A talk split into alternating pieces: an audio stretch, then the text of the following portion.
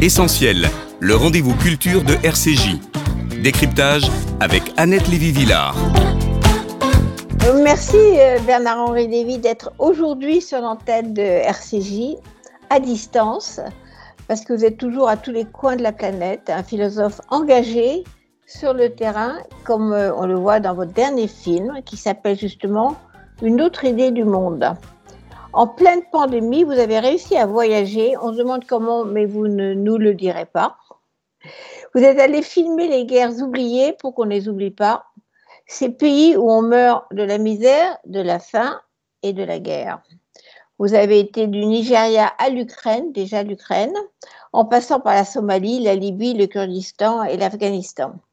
Alors cette semaine, c'est aussi un flashback, un horrible anniversaire. Il y a 20 ans, le 1er février 2002, Daniel Pearl, le journaliste juif américain, était décapité, assassiné parce que juif et américain. Quand vous écriviez ce très beau livre Qui a tué Daniel Pearl? Où vous révéliez le nom du bourreau, Khalid Sheikh Mohammed, numéro 3 d'Al-Qaïda, est-ce que vous imaginez que 20 ans plus tard, vous pourriez vivre euh, des événements tels que des terroristes islamistes qui continuent d'égorger en France, par exemple. Est-ce que vous imaginez que ça se passerait encore comme ça 20 ans plus tard? Écoutez, stricto sensu, non, bien sûr. Mais je me rappelle mon état d'esprit à l'époque et je me rappelle bien pourquoi j'ai décidé d'écrire ce livre. Je me rappelle bien euh, le moment où j'ai appris la mort de Daniel Pearl dans le bureau du président euh, afghan euh, Hamid Karzai. Je suis dans son bureau et c'est lui qui m'apprend la nouvelle atroce. Et j'ai senti à cet instant-là que quelque chose d'énorme venait de se passer. Alors évidemment, je ne savais pas qu'on allait voir se multiplier les décapitations. Je ne savais pas que Daesh allait succéder à Al-Qaïda, mais j'ai senti que une saison commençait euh, qui serait marquée par l'islamisme radical, par ce que j'ai appelé dès cette époque le fascislamisme ou islamo-fascisme, et je l'ai suffisamment senti pour y consacrer un an de ma vie, pour aller au plus près des assassins, pour reconstituer les derniers instants de Daniel Pearl, pour rentrer dans sa tête, pour rentrer dans, comment dire, dans ses pas, et pour vivre avec, avec, son, avec son, son ombre et, et avec son souvenir pendant toute cette année-là. Entre février 2002 et février 2003, moment où j'ai terminé le livre, j'ai été hanté par l'idée que quelque chose de décisif s'était passé et qu'il fallait le raconter. Et alors, donc, en cette semaine anniversaire, vous avez, vous avez repensé à tout cela, c'est-à-dire vous avez dit, euh, finalement, la, lutte contre, maintenant c'est Daesh, c'était Al-Qaïda, mais maintenant c'est Daesh, continue, comme euh, n'est pas terminée, au contraire d'ailleurs. D'abord, je pense à lui, vous savez, et ça a été euh, ma première pensée ce matin, quand je me suis réveillé, ça a été lui.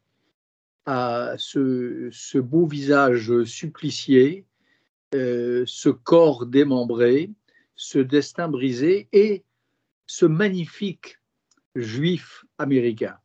Ce magnifique juif et ce magnifique américain, euh, qui avait le sens de la noblesse juive, qui avait le sens de la grandeur juive, qui avait le sens de la générosité humaniste qui est au cœur du message juif, qui pensait qu'être juif, c'était tendre la main aux autres, qui jusque dans ces derniers, ces derniers dialogues, ces dernières interlocutions, dans les derniers jours précédant sa mort avec ses bourreaux, était encore en train d'essayer de les comprendre. Pour moi, il incarnait vraiment toute la, toute la noblesse du peuple de Jonas et, et du peuple d'Isaïe. Et j'ai vraiment commencé ma journée hier matin, jour de sa, de sa mort, par, par penser à lui. Et j'ai été hanté par cette, par cette belle tête et par cet atroce destin toute la journée. Alors après, euh, bien sûr que j'ai pensé à tout ce, qui, tout ce qui a suivi. Parce que finalement, au bout du compte, tout, tout compte fait, je dois être l'un des premiers, et en tout cas l'un des premiers Français, à être allé au plus près de la gueule d'Al-Qaïda, de l'islamisme radical à l'époque. J'ai passé du temps, pas toute l'année 2002 au Pakistan, mais plusieurs séjours à Karachi, à Lahore, à Islamabad, euh, à rencontrer ces, malades mentaux, à, rencontrer les militants euh, du Lashkar-e-Toïba et du Lashkar-e-Jangvi et du Jaïch et Mohamed, qui étaient des partis islamistes de l'époque. Je suis vraiment entré, j'ai essayé d'entrer dans la tête du, diable, dans, la, dans, les, dans, les, raisons euh, du, malin. J'ai essayé de comprendre qu'est-ce qui se passait dans ces cervelles d'abrutis et, et, de, et, et de barbares, évidemment, ça ne m'a pas laissé inchanger. Hein. J'ai changé dans cette année 2002. L'année de cette enquête sur Daniel Pearl, l'année de cette série de voyages au Pakistan euh, et en Afghanistan, mais surtout au Pakistan, ça a été une des années les plus décisives de ma vie, une de celles où j'ai compris le plus de choses. Et c'est le moment où j'ai compris bien avant tout un tas de gens qu'on voit aujourd'hui s'agiter sur les tréteaux de la politique, c'est le moment où j'ai compris que la lutte contre l'islamisme radical était la grande affaire, l'une des grandes affaires de ma génération et de celles qui suivent. Donc pour moi, c'est un moment euh, pivot, c'est un moment clé, cette mort de Daniel Pearl. Et je suis heureux qu'on commence cette conversation en l'évoquant. Alors, on va évidemment euh, poser la question de la lutte contre l'islamisme radical aujourd'hui. Vous parlez de votre génération et la suivante. Vous pensez qu'on va devoir lutter contre l'islamisme radical dans, toutes les décennies à venir? Ah, je pense que ce sera, oui, je pense que c'est une histoire de, très longue haleine, bien sûr, parce que c'est euh, un phénomène euh, qui a une dimension politique, qui a une dimension euh, religieuse et qui a une dimension euh, criminelle, mais une dimension politique et religieuse aussi.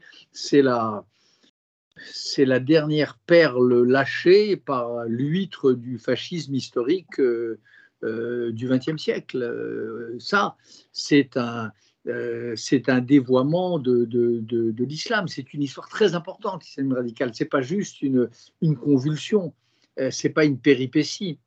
Euh, c'est un mouvement de, grande profondeur euh, qui, frappe euh, d'ailleurs des, juifs comme Daniel Pearl, des chrétiens comme les, les coptes décapités il y, a, quelques années, et qui frappe les musulmans eux-mêmes, qui frappe les femmes afghanes, qui frappe les, habitants de Mogadiscio avec lesquels j'ai partagé du temps, qui frappe les, les, musulmans kurdes. Hein. Donc c'est une histoire très importante euh, avec laquelle euh, je, crains, hélas, que nous ne soyons amenés à vivre longtemps.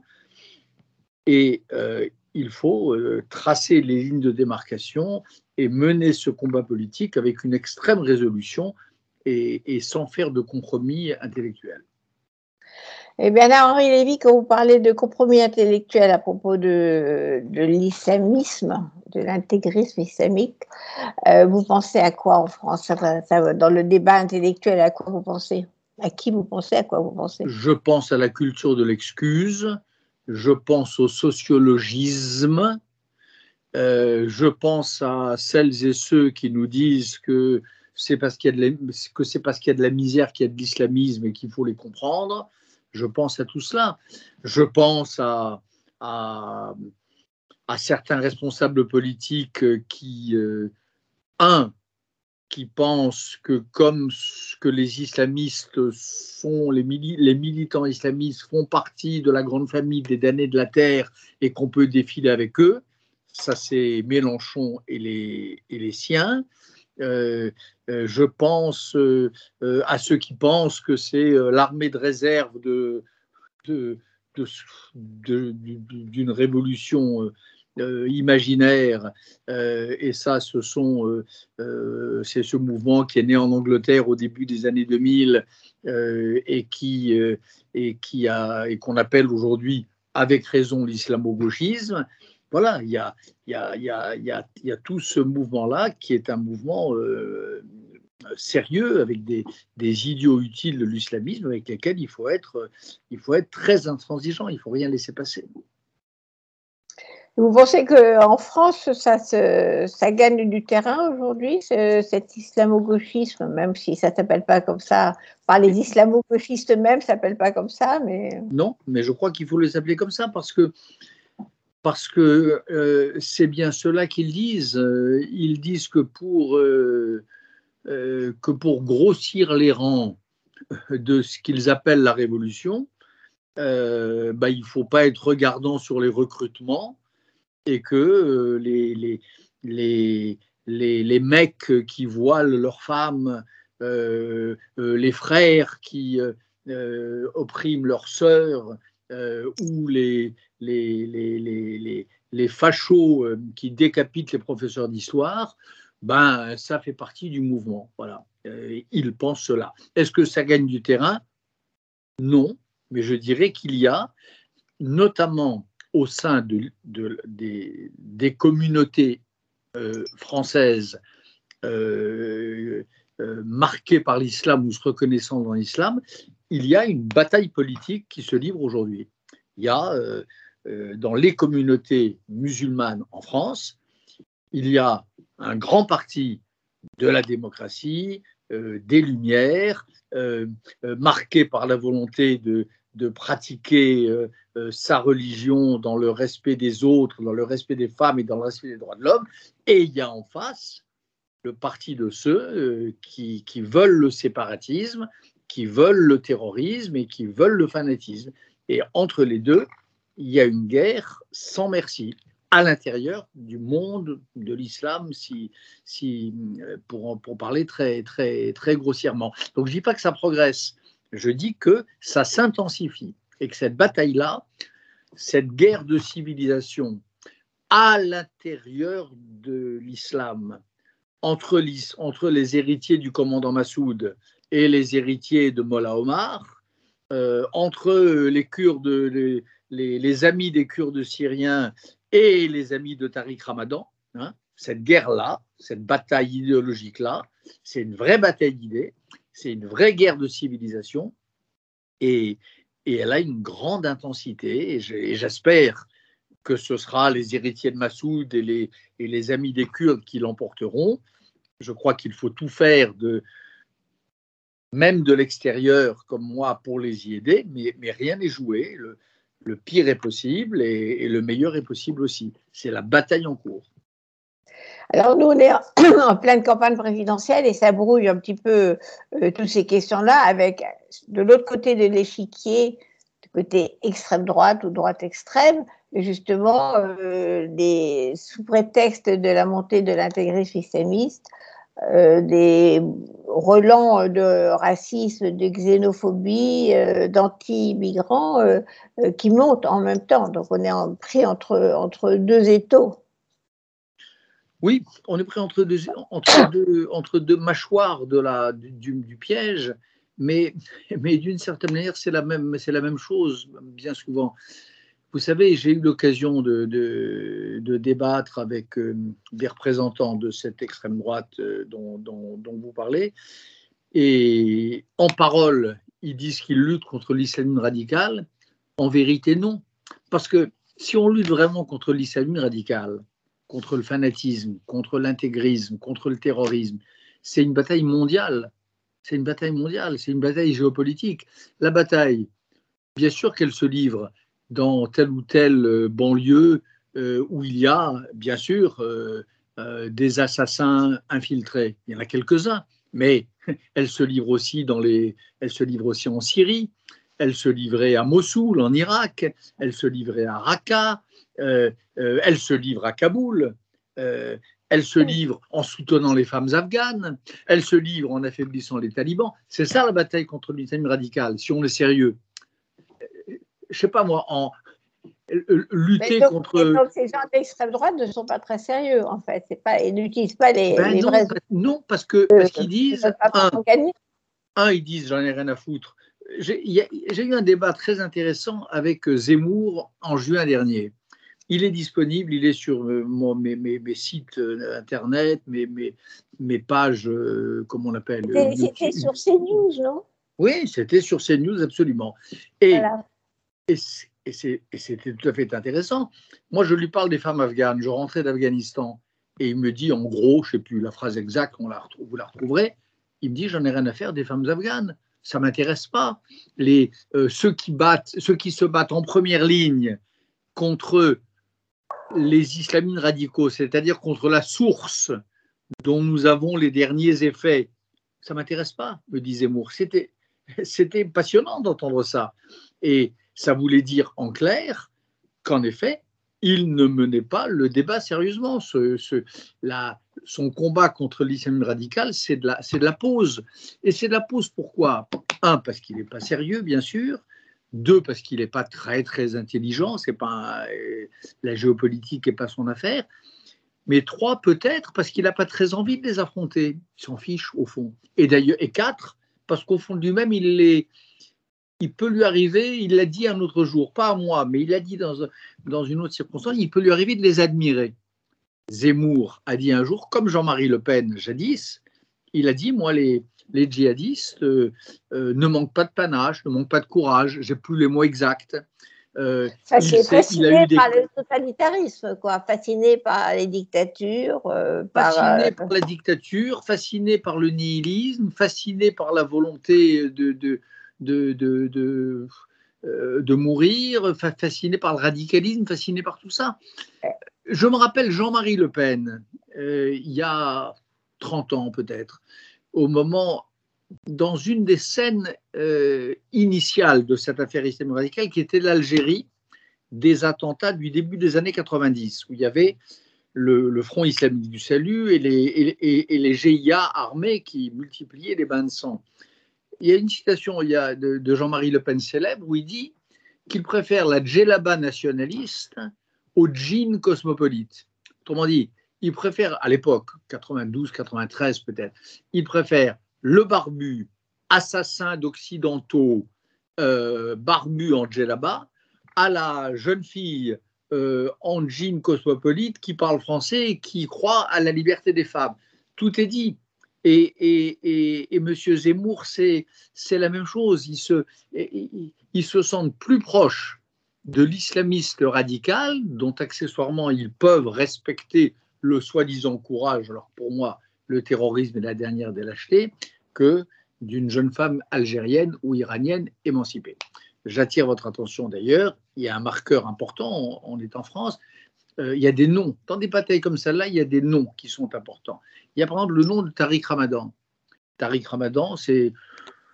Voilà, ça fait, depuis, ça fait partie depuis 20 ans des, des, des, des patronymes qui comptent dans cette bataille. Ben, le même Zemmour, je, vous savez ça, vos auditeurs le savent, euh, a dit son amitié, un peu plus que son amitié, sa tendresse, même sa solidarité à Tariq Ramadan quelqu'un qui écrit à Tariq Ramadan Je t'embrasse, etc., c'est fini. Il n'est pas dans le camp de ceux qui luttent contre l'islamisme radical. Il a au minimum de l'indulgence. Voilà. Donc moi, je revendique, avec beaucoup d'autres bien sûr, d'avoir très tôt, dès les massacres en Algérie dans les années 90, dès mes premières rencontres avec le commandant Massoud dix ans avant, et en tout cas, dès la mort de Daniel Pearl, j'ai pris très au sérieux ce phénomène. Je l'ai pris au sérieux dans sa dimension planétaire et j'ai très vite, tout de suite, à peu près tout de suite compris qu'il fallait le combattre ici en France et qu'il fallait le combattre à la source, là où il y a les camps d'entraînement, là où il y a les cerveaux, là où il y a les planificateurs des attentats. Il faut faire les deux. Euh, pour terminer, puisqu'on a parlé de Zemmour et qu'on est effectivement en, campagne présidentielle, comment est-ce que vous définiriez euh, Zemmour en fait? Qu'est-ce qu'on lui collerait comme étiquette? Bah, Écoutez, c'est un. Non, bah, c'est. Qu'est-ce que je vous dis C'est. De quelle étiquette? C'est un. C'est l'un des deux représentants de l'extrême droite avec Marine Le Pen, premièrement. Et puis par ailleurs, et par ailleurs, c'est un. C'est euh, c'est une grande tristesse euh, pour, euh, pour les Juifs de France quand même, parce que voir, euh, moi je suis très sensible à cela, voir un nom qui, un homme qui porte, le lapsus est juste, qui porte ce nom-là, défendre ces valeurs-là, réouvrir le procès de Dreyfus, euh, euh, expliquer que Le Pen a, que Pétain a protégé les juifs. intéressant regretter le discours de, Chirac euh, au, au, Veldiv, etc. Pour moi, c'est navrant. J'espère que ça ne sera pas, ça ne restera pas comme une petite date sombre dans l'histoire du judaïsme français. J'espère que cette page sera vite tournée et vite oubliée. Et je le dis vraiment avec tout mon cœur, et, et y compris avec le peu d'indulgence que je peux encore garder pour lui. J'espère qu'il ne restera, il ne demeurera pas lui comme le nom de cette, comme le nom de cette infamie. Enfin, s'il n'était pas juif, on, écouterait ses discours en disant c'est un xénophobe euh, et par ailleurs raciste, antisémite. Mais comme il est juif, euh, on n'ose pas le traiter d'antisémite. Moi, personnellement, ça ne me dérangerait pas. Alors, euh, Haïm Corsia, Corsia euh, l'a qualifié, qualifié ainsi. l'image est arrêtée une seconde. Oui, vous appuyez sur la caméra. Je, vous m'entendez là? Là, je vous entends, mais vous, êtes figé. Ah. Appuyez sur la caméra, non? Voilà, là c'est mieux, là Non? Toujours pas? Ben, Je vous vois, mais euh, c'est une image fixe. Ah, on va recommencer voilà, c'est ça. Voilà. Haïm, Corsia a, prononcé le, mot. Le grand rabbin de France a prononcé le mot d'antisémitisme. Voilà, donc euh, il sait sans doute de quoi il, sait certainement de quoi il parle. Bien. Alors, euh, je suis assez d'accord avec ça. Alors, je voulais parler euh, quelques minutes de l'actualité internationale. On a parlé de l'Ukraine, où vous avez été très souvent. On parle aujourd'hui de bruit de bottes, de ballet diplomatique. Ballet diplomatique, je trouve, ça toujours un petit peu bizarre comme expression. Ça a un côté sympathique, mais c'est pas si sympathique que ça.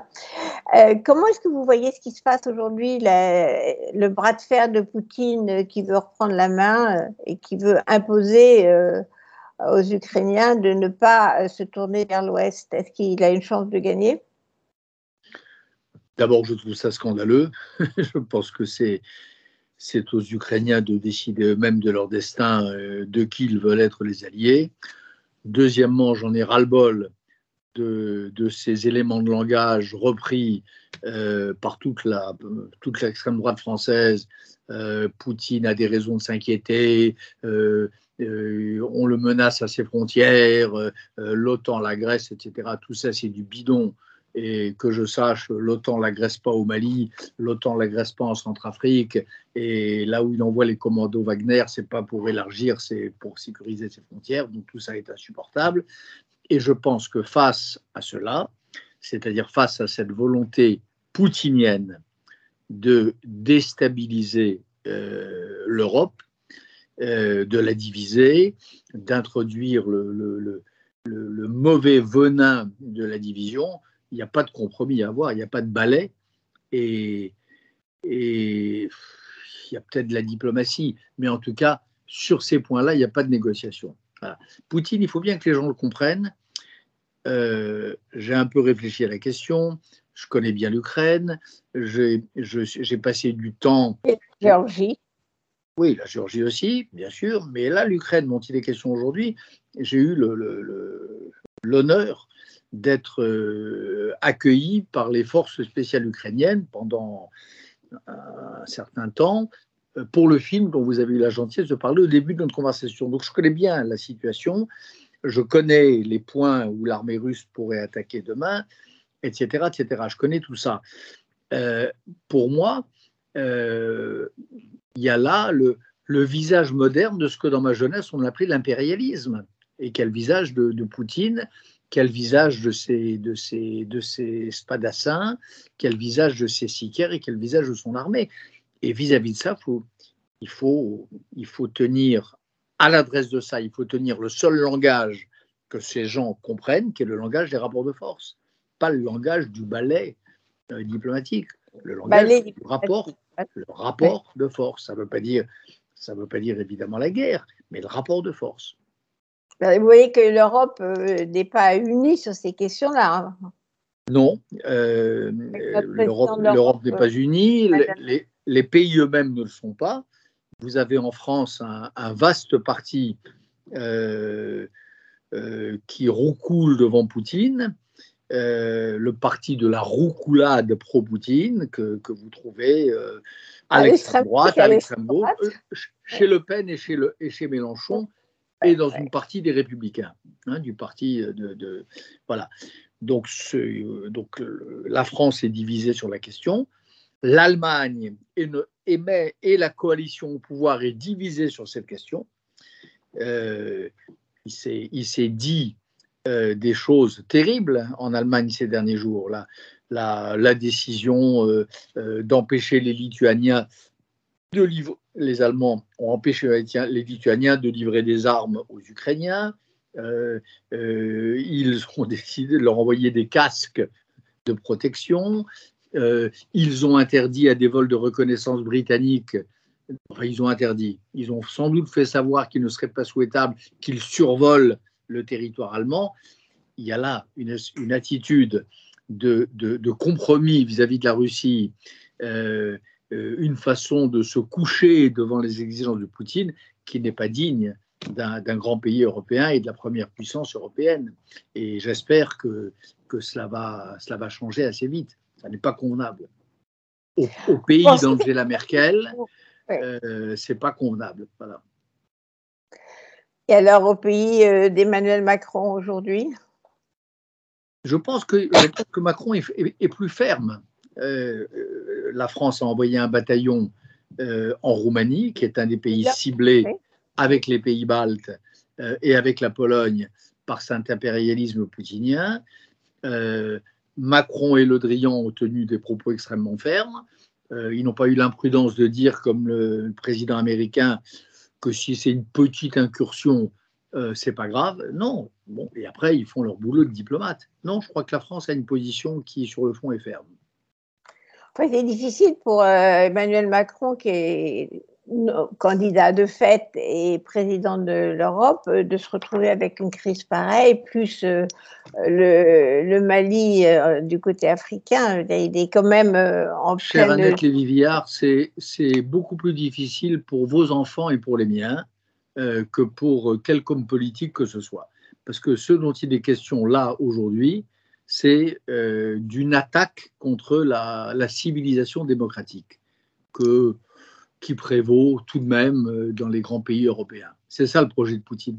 Poutine, c'est pas ils sont fous de l'Ukraine. ils sont fous de du Donbass. Le Donbass, c'est pas. On a l'impression quand on lit les journaux que c'est une espèce d'Eldorado. Bon, c'est un, c'est une belle région, mais enfin euh, euh, pauvre, euh, accablée par la guerre, c'est pas non plus un pays de cocagne. Ce que veut Poutine, son vrai projet politique, c'est affaiblir la démocratie, c'est troubler nos élections par des, des, hackings divers et variés, c'est renforcer les partis d'extrême droite, c'est convaincre Orban hier d'accorder à Le Pen aujourd'hui le prêt que les banques françaises euh, rechignent à, lui accorder. Voilà, c'est ça le projet de Poutine. C'est pas l'Ukraine, c'est bien au-delà. Poutine, il veut, euh, euh, aujourd'hui, il envoie des, des, des, bateaux croisés pas loin de la, de la Suède, il envoie des drones, semble-t-il, survoler le, palais royal de Stockholm. le but de guerre de Poutine, c'est vraiment d'emmerder les Européens, de les diviser et de déstabiliser la civilisation dont ils sont le fleuron. Et ça, moi, je pense que c'est beaucoup plus embêtant pour le peuple français que pour tel ou tel de ses dirigeants. Mais le problème, c'est que le peuple français n'a pas l'air très conscient de, du danger poutinien. Eh ben, c'est pour ça qu'il est important que, que, que, vous soyez là. Il est ah important que vous, m'accordiez ces quelques minutes de conversation aujourd'hui et que nous en parlions. Parce que, bien sûr que quand il voit un ancien Premier ministre, François Fillon, qui se met euh, au service d'une compagnie, euh, voilà, euh, russe, quand il voit l'ancien chancelier Gerhard Schröder, tranquillos, qui une fois qu'il a lancé son projet Nord Stream 2 qui va pantoufler à Gazprom, oui, ils doivent se dire c'est ces braves Russes, au fond, c'est des gens, c'est des gens civilisés qui ne nous veulent que du bien. Ben non, c'est des gens qui nous veulent du mal et c'est des gens extrêmement civilisés, mais qui ont des dirigeants qui ne le sont pas. Et il mérite le peuple russe, pour lequel moi je me suis battu euh, toute ma vie, en tout cas toute ma jeunesse à l'époque des dissidents soviétiques, le peuple russe, le peuple russe mérite mieux que, que cette bande de, de, gangsters euh, qui, euh, bien souvent, font la loi à la Douma ou au Kremlin. On va vous noter que nos hommes politiques occidentaux, que ce soit Schröder ou Fillon euh, sont prêts à y aller euh, dès qu'ils peuvent être embauchés. Vous venez de dire, être embauchés, ils arrivent en courant. C'est le point que je me suis permis de souligner. Voilà. Euh, il y a pire encore, il y a aujourd'hui trois entreprises allemandes qui sont sur une liste noire américaine soupçonnées de participer de la fabrication sur le sol allemand d'armes chimiques russes du type de celles qui ont servi à empoisonner euh, Navalny. Euh, donc, le, euh, non, la, la, la compromission va, va, extrêmement loin. Oui. Alors, juste pour parler de l'Amérique qui quand même semble se réveiller un peu et vouloir jouer un rôle dans, dans cette histoire-là, qu'est-ce que vous avez pensé justement de, du réveil ou du non-réveil de Joe Biden euh, dans la provocation, car c'est une provocation de Poutine. Est-ce que vous pensez qu'il a il a l'intention cette fois-ci de, dire stop de... J'ai l'impression en tout cas que sa position a évolué entre les déclarations d'il y a huit jours, disant que petite incursion, pas grave, et les déclarations d'aujourd'hui euh, annonçant euh, des envois conséquents de troupes, il s'est passé quelque chose. Un. Deux, je rentre de Washington, de New York et de Washington. J'ai rencontré, j'ai été auditionné euh, à cause du minuscule bout de brin de compétences que je peux avoir, en tout cas mon témoignage personnel sur l'Ukraine, puisque je suis un, témoin visuel de tout ça. Je, voilà. donc j'ai été auditionné. Auditionné au Congrès par oui, des, congressmen et des sénateurs pour qui cette affaire ukrainienne est importante. Mais le problème, l'intérêt, c'est pas ça. L'intérêt, c'est ce que, c'est que j'ai senti qu'il y avait en Amérique aujourd'hui, sur une base bipartisane, donc, des démocrates et des républicains qui étaient absolument réveillés sur cette affaire ukrainienne, qui savent ce qui se joue, qui savent que c'est l'intérêt des États-Unis et naturellement de l'Europe que de dire stop à Poutine et que euh, ce serait une très grave erreur euh, de, laisser, euh, de laisser se faire l'infamie d'une occupation partielle ou moins partielle de, de l'Ukraine. Donc il y a aujourd'hui un, peut-être pas un consensus, mais il y a en tout cas dans l'état profond de Washington, dans l'état profond de Washington, pour parler un langage que j'aime pas trop, mais enfin bon, il y a un très grand nombre de, voix, d'opérateurs, de, de, gens, des, agents qui sont euh, sur une ligne dure vis-à-vis de la Russie. Et ça, c'est une bonne nouvelle. Et ça, c'est très nouveau, justement, parce que sous Trump, on était dans, la compromission euh, avec Poutine. Là, donc, Washington se réveille, en effet. Ça, c'est vraiment important. Que, je pense que Washington se réveille. Ils, ont raté la Syrie aussi. Ils n'ont pas, pas intervenu en Syrie. Voilà. Ah bon, en Syrie, ça a été un désastre. Ils ont même euh, le, début du grand recul américain, euh, malheureusement. Vous savez, première étape, c'est le jour où Obama fixe une ligne rouge à Bachar al-Assad et quand elle est franchie, il dit c'est pas grave, euh, on n'en tire aucune conséquence. Deuxième étape, c'est quand les, les Kurdes d'Irak se font attaquer par les milices iraniennes l'Amérique les lâche en race campagne, ça c'est 2017. Troisième étape, c'est l'année suivante, quand les Kurdes de Syrie se font attaquer par Erdogan. La même administration américaine dit non seulement on fait rien, mais on retire nos troupes. Quatrième étape, euh, c'est l'Afghanistan et cette espèce de, d'humiliation auto-infligée, insensée du mois d'août dernier. Et la cinquième étape, euh, mais qui peut tourner autrement, je l'espère, c'est aujourd'hui, c'est le, le cinquième rendez-vous, c'est le rendez-vous ukrainien. Donc, Bernard-Henri Lévy, vous êtes en train de dire quand même qu'il y a un réveil ou une prise de conscience, une réactivité euh, de l'Amérique, hein, celle de Joe Biden et celle de Washington, sur les affaires internationales, alors qu'il avait plutôt euh, été en retrait euh, depuis qu'il était arrivé.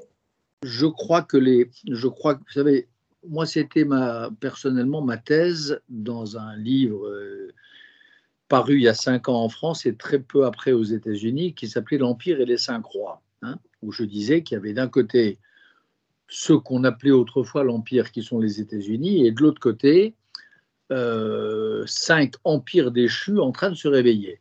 Les Turcs, les Chinois, euh, l'aile radicale de, l'aile terroriste de l'islam, euh, les, Iraniens et, les Russes. voilà. Et, pour moi, c'est cette bataille entre les démocraties et des régimes autoritaires qui tiennent leur peuple sous leurs bottes euh, et qui déclarent euh, la guerre aux Lumières dans le monde entier, c'est euh, la, grande, la grande aventure, c'est la grande affaire de notre époque. Et je crois que c'est c'est pas seulement une question de valeur, je crois que c'est vraiment une question d'intérêt vital pour les démocraties.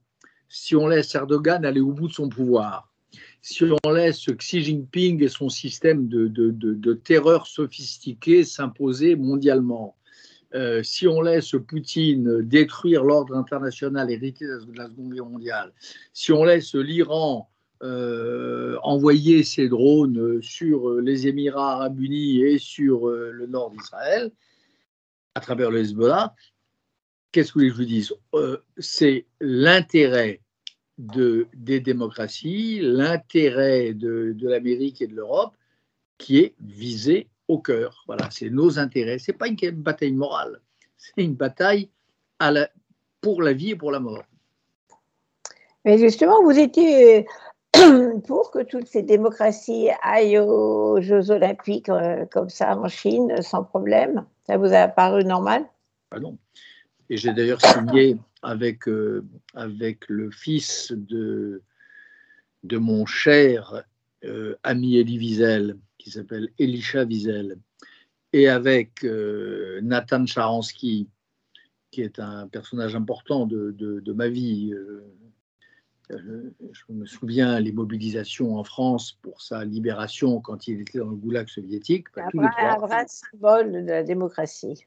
Voilà, tous les trois, le fils d'Elie Wiesel, Nathan Sharansky, ancien patron de l'agence juive, et, moi, nous avons signé la semaine dernière un appel au boycott des Jeux Olympiques de Pékin, qui sont des, qui sont des boycotts marqués de, au saut de l'infamie. Un appel à, censurer par tous les moyens ce, gouvernement assassin et un appel à soutenir le peuple ouïghour qui est aujourd'hui traité euh, euh, d'une manière euh, absolument criminelle. Il, a été, il est paru euh, en France aussi, l'appel? Oui? Il est paru dans le New York Times euh, et euh, il a été relayé en France sur les réseaux sociaux. Vous le trouverez, vous trouverez ce texte. On va le mettre, oui.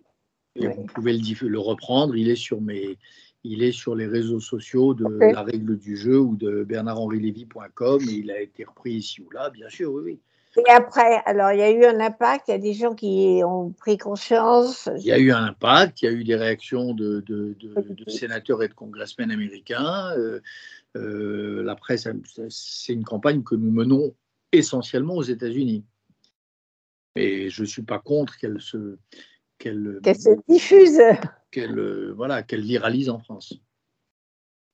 Alors, Bernard Lévy, avant, avant de, de vous laisser euh, reprendre la route, euh, vous avez un autre euh, combat plus, plus intellectuel et plus littéraire cette fois-ci, parce que vous sortez, vous avez le temps entre, entre tous vos voyages et tous vos reportages, parce que moi j'appelle ça des reportages, parce que je pense que c'est aussi du journalisme, hein. ça devrait être du journalisme. Vous sortez, euh, je crois aujourd'hui, non Ou cette semaine, un numéro spécial de votre revue, La règle du jeu, qui s'intitule Comment lisez-vous?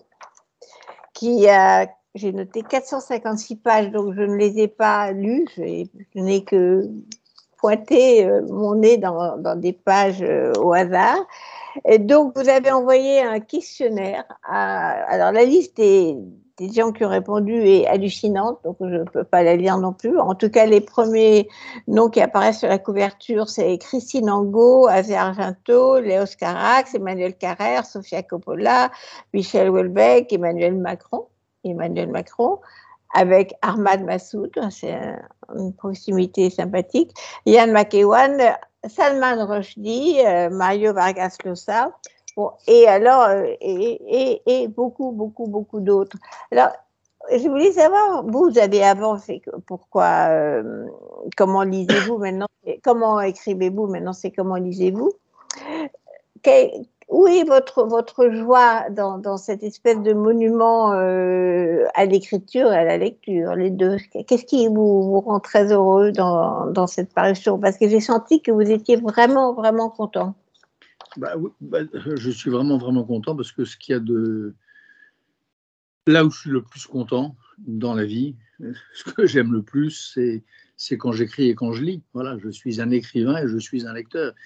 Et d'une certaine façon, c'est la même chose. Voilà, il y a, y un grand écrivain qui était Borges qui disait qu'il était euh, presque plus fier de, même pas presque, plus fier de certains livres qu'il avait lus et bien lus que de certains des chefs-d'œuvre qu'il avait écrits. Donc euh, voilà, il y a un art de la lecture. Euh, euh, il il y, en a qui croient que cet art est en perdition à cause d'Internet, de machin, d'Instagram, de trucs, de tout ça, ce que je ne crois pas du tout. Et là où je suis content, c'est que ce numéro de la règle du jeu prouve, je trouve qu'il est passionnant, honnêtement. Les gens qui, sont, qui ont répondu là, les, les, les écrivains, les critiques, les, combattants de la liberté, euh, euh, mon copain euh, Sirwan Barzen, il y a des, gens de toutes sortes. Ce qu'ils prouvent, ce, ce, ce que leurs réponses démontrent, c'est que lire des livres, ça reste une immense aventure personnelle, une magnifique aventure humaine pour, pour un, un tas de nos contemporains. Et je trouve ça rassurant, je trouve ça réjouissant, je suis content de ça. Ça vous rend heureux. oui, c'est ce qui est sorti dans, dans ce, ces désastres internationaux, dans ces misères, ces guerres, ces damnés de la terre. Il y a quelque chose qui vous rend très très heureux, c'est effectivement écrire et lire, et lire que lisaient les autres, euh, des livres aussi. Alors je voulais donc euh, vous remercier, Anna David, d'être venu, euh, comme à chaque fois, à cette radio, parler de vos engagements, philosophe qui va voir le monde en l'occurrence, effectivement, Les damnés de la Terre dans, votre dernier film. Et puis, euh, je voudrais vous remercier d'avoir euh, analysé et commenté le début de cette année qui s'annonce déjà bien inquiétante. Et je rappelle que vous fêtez euh, cette semaine la sortie de ce numéro spécial La règle du jeu avec combien, il y a, combien de gens qui vont, combien de questionnaires sont venus? Là, il y a, il y a, peut-être 200, peut-être ah peut 200. Oui. C'est tous des gens absolument incroyables. Donc, c'est un, il faut, faut lire ça avec à petite dose euh, quand on a envie. Écoutez, merci beaucoup. Et merci à vous, chère Annette. Merci. et à bientôt, sur vos antennes. À bientôt, comme toujours. Oui, oui. Merci. Continuez. À bientôt. Au revoir. Au revoir.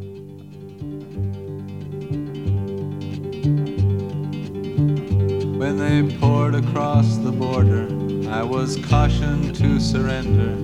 This I could not do. I took my gun and vanished.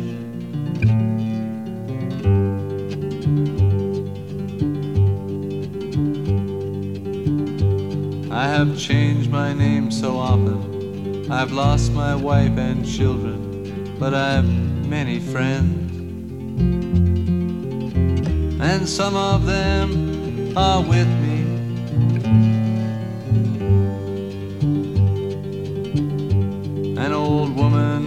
Shelter, kept us hidden in the garret then the soldiers came. She died without a whisper.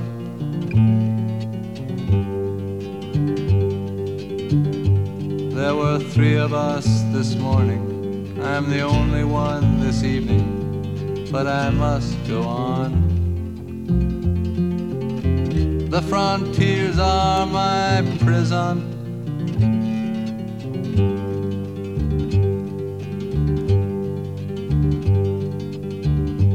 Oh, the wind, the wind is blowing. Through the graves, the wind is blowing. Freedom soon will come. Then we'll come from shadow.